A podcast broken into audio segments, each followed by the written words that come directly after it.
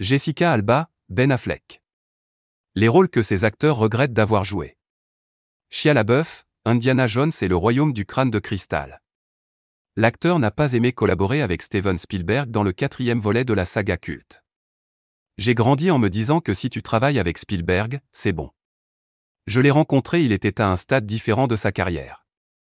Il était moins un réalisateur qu'une P astérisque astérisque astérisque d'entreprise. Le seul film que j'ai aimé faire avec lui était Transformer 1, a-t-il dévoilé à Variety. Viola Davis, La couleur des sentiments.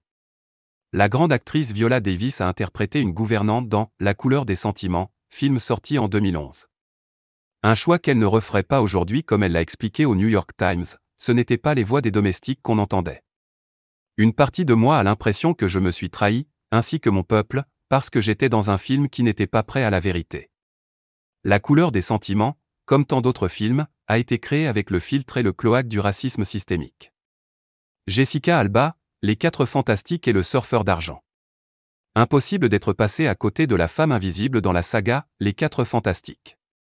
Une expérience qu'aimerait oublier Jessica Alba.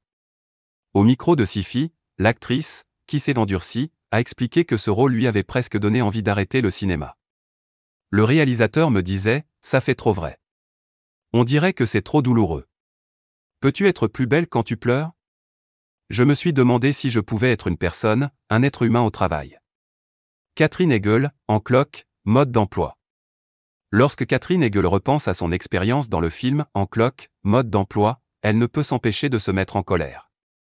Elle a, en effet, expliqué dans les colonnes de Vanifère, en 2008, que le film montrait une mauvaise image des femmes. C'était sexiste. Ça dépeint les femmes comme de ridicules musaraignes sans humour et coincées et les hommes comme de grands naïfs maladroits et adorables. Ben Affleck, Daredevil. Ne parlez plus de Daredevil à Ben Affleck. L'acteur refuse d'évoquer le super-héros aujourd'hui tellement ce sujet est douloureux. Le compagnon de Jennifer Lopez a accepté le projet en 2003 car il était un grand fan des comics. Mais le résultat sur grand écran l'a complètement déçu. Ça me tue. J'adore cette histoire, ce personnage, et le fait qu'il ait été démoli comme ça ne me quitte plus.